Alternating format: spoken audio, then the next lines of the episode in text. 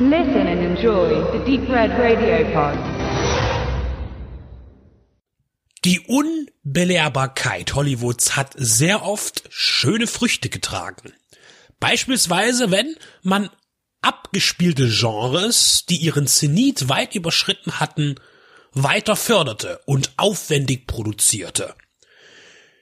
In den 70er Jahren war der Piratenfilm noch recht hoch frequentiert im Kino und damit seit den 30er Jahren sehr erfolgreich. Doch das New Hollywood drängte den monumentalen und den klassischen Abenteuerfilm zurück. Auch wenn Die Bounty kein Piratenfilm ist, so bestimmen dessen Motive das historische Seefahrerereignis. Südseeflair, Segelschiffe, exotische Orte und eine spannende Geschichte.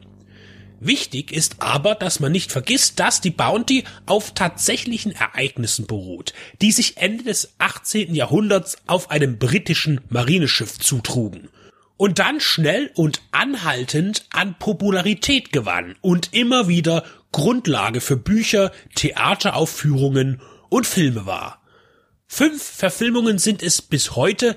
1916 erschien die erste und ging im Laufe der Zeit verschollen. Erhalten blieben sind die folgenden Versionen von 1933, 1935 und 1962 mit Marlon Brando und schließlich die von 1984 von Roger Donaldson mit Mel Gibson und Anthony Hopkins.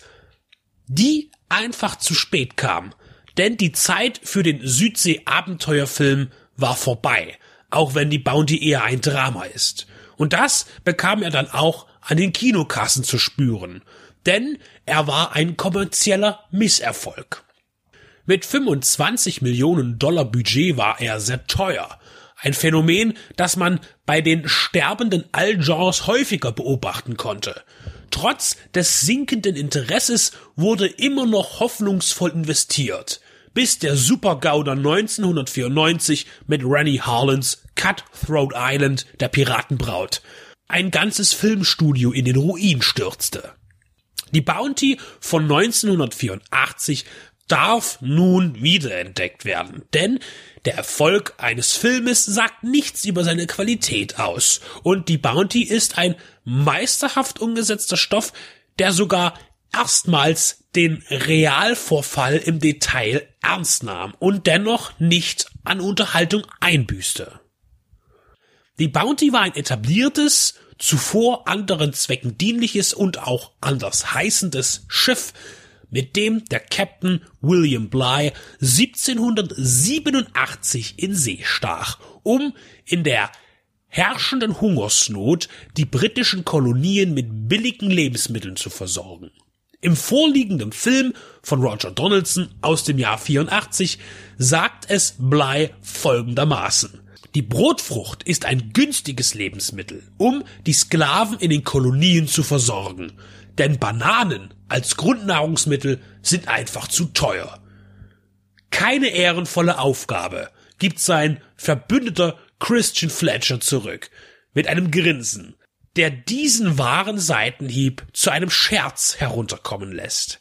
Die beiden sind die haupthandelnden Personen und werden im Verlauf der Mission aneinander geraten, da sie sich beide entwickeln und voneinander entfernen. Und ihre unterschiedlichen Weltanschauungen werden zum Bruch führen, die letztlich zur prominentesten Meuterei der westlichen Welt führt.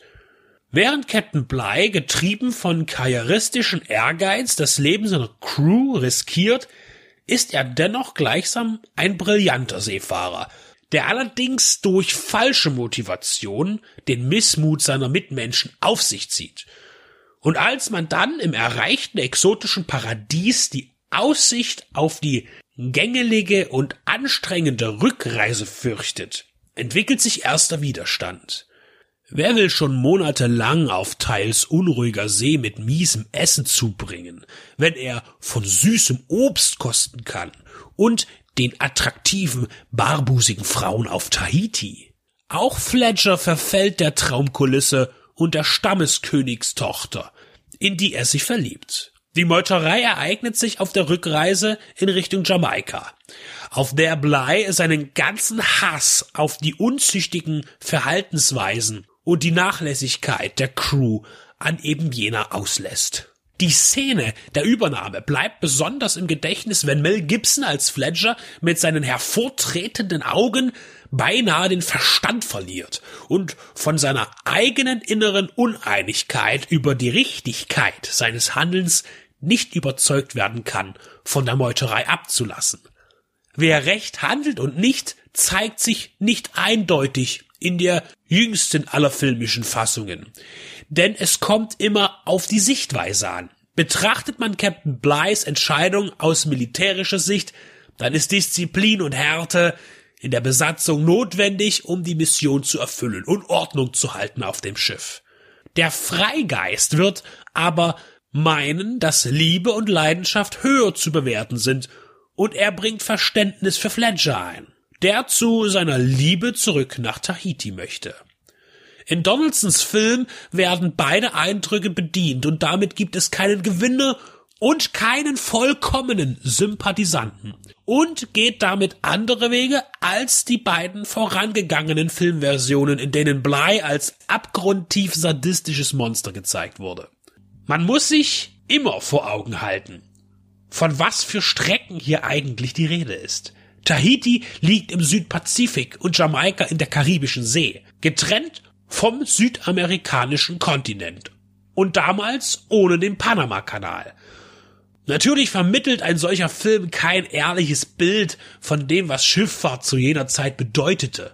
Versucht und am ehesten erreicht hatte es wohl Peter Wire 2003 mit Master and Commander, aber zumindest orientiert sich die 84er Bounty an den hinterbliebenen mutmaßlichen Fakten, die man für die Wahrheit befunden hatte, was in der Rahmenhandlung aufgefasst wird. Und das gibt den Film eine nützliche Schwere, die mehr Dramatik zulässt, ohne das Endresultat zu belehrend oder verklärend wirken zu lassen. Denn Roger Donaldson und dem Produzenten Dino De Laurentiis ist ein facettenreicher Abenteuerfilm gelungen, dessen Neuveröffentlichung in Form des aktuellen Mediabooks von Cape Light insofern berechtigt ist, dass hier die Vollversion enthalten ist. Denn in Deutschland erschien der Film in einer um circa 25 Minuten gekürzten Fassung, die dann auch auf der MGM DVD zu sehen war, bei 102 Minuten Spielzeit.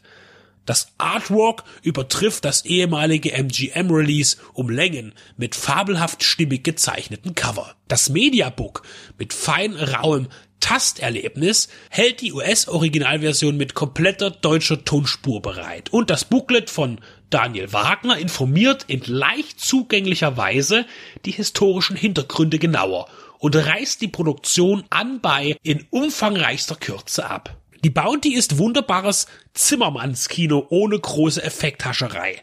Das Segelschiff hatte man für circa 4 Millionen Dollar nach traditioneller Bauart fertigen lassen. Das war noch echtes Kino zum Anfassen. Und das merkt man dem Film auch an. Und ohne diese Authentizität funktioniert eine solche Geschichte nicht. Die Neuerscheinung ist berechtigt und die Bounty gehört zu der Kategorie Film, die man auch mehr als einmal ansehen kann, da er nicht von Plot-Twists oder Geheimnissen lebt, sondern eine einfache nachvollziehbare Handlung erzählt, die glaubhaft umgesetzt wurde. Besetzt neben Gibson und Hopkins mit Daniel Day-Lewis, Liam Neeson und Laurence Olivier. Die Bounty war 1984 seiner Zeit zurück allerdings auf dem aktuellsten technischen Stand produziert. Heute ist das egal. Dieser Film ist zeitlos und somit stets genießbar.